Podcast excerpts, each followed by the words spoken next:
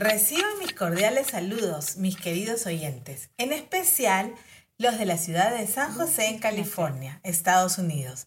Gracias por seguirnos. Hoy me gustaría tocar un punto esencial para nuestra buena relación con las demás personas. Me refiero a la puntualidad.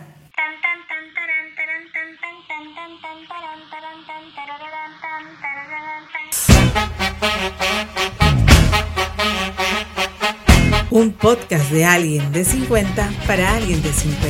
Amá.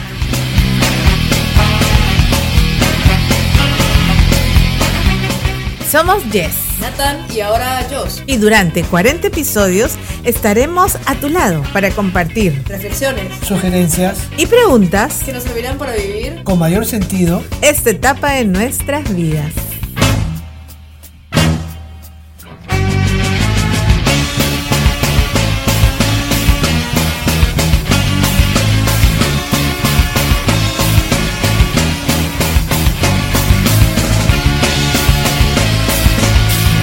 Un cuarto para las cinco. Décadas. Hoy me gustaría tocar un punto esencial para una mejor relación con las demás personas. Me refiero al valor de la puntualidad, que es la disciplina de estar a tiempo para cumplir nuestros compromisos adquiridos deliberadamente. Por ejemplo, una cita de trabajo, una reu entre amigos, un compromiso social, una asignación pendiente por entregar, una cita médica. La puntualidad es la característica en una persona que es considerada responsable, organizada, ordenada, disciplinada, con quien se puede contar. Esta persona valora y se interesa por los demás y por la actividad que van a desarrollar. Pero fundamentalmente la puntualidad es un valor que transmite respeto y consideración por nuestro prójimo. Contrariamente a este valor, se opone la famosa y tristemente mal llamada hora peruana. La famosa hora peruana significa el desarrollo de la informalidad como una forma de vivir y de hacer las cosas. La hora peruana mal llamada hora peruana, transmite irresponsabilidad y falta de compromiso contigo y con los demás. No es posible que para invitar a personas a compartir un matrimonio, por ejemplo, o cualquier otro evento social, se deba invitar con una hora de anticipación para ver si así los invitados llegan de forma puntual. Eso es informalidad purita. Y esa impuntualidad nos evita respetar a las personas que sí son puntuales. Tú hiciste todo el esfuerzo para llegar on time, o clock, a punto. tic-tac. Tic-tac, tic-tac. ¿Y el resto? Y tuviste que esperar 15 minutos, 20 minutos, 30 minutos, una hora para que llegue el resto, para poder empezar. O los famosos, démosle 5 minutos más para que sigan llegando. Se convierten en 30. Exactamente. Debemos ser puntuales con nuestros compromisos en todos los ámbitos, en todos los ámbitos. Debemos ser puntuales con nuestros compromisos en todos los ámbitos, en todos. Más aún con aquellas personas con las que tenemos una responsabilidad directa, como son nuestros seres amados, hijos, padres, hermanos, primos, parientes, tu pareja, tu esposo, tu novio, tu enamorado.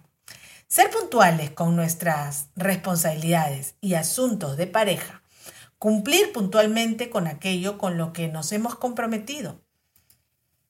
Esto forma parte de mi cariño y respeto a mis seres queridos.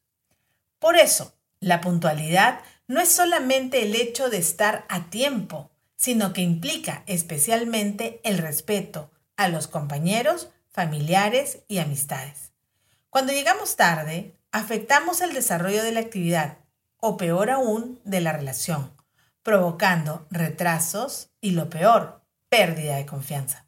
Por otra parte, los múltiples beneficios tales como el orden, la sincronía, el cumplimiento de plazos, reduce la incertidumbre, apuntala la confianza, asegura la fluidez y sobre todo reduce la pérdida del tiempo, que es un recurso valiosísimo, el cual una vez que se pierde no se puede recuperar. La puntualidad se practica día a día y así es como podemos enseñar a quienes nos rodean. Esta virtud para ser mejores ciudadanos, sobre todo mejores peruanos. Termino con esto sobre la puntualidad. La puntualidad comunica muchas cosas. Demuestra que estás dedicado a tu labor, interesado en el trabajo y eres capaz de manejar la responsabilidad. Ser puntual ayuda a proyectar un sentido de profesionalismo y compromiso. Bye bye, hasta el próximo podcast.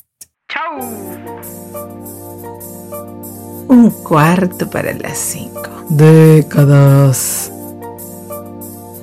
Hace frío y estoy lejos de casa. Hace tiempo que estoy sentado sobre esta piedra. Yo me pregunto, ¿para qué sirven las guerras? Tengo un cohete en el pantalón.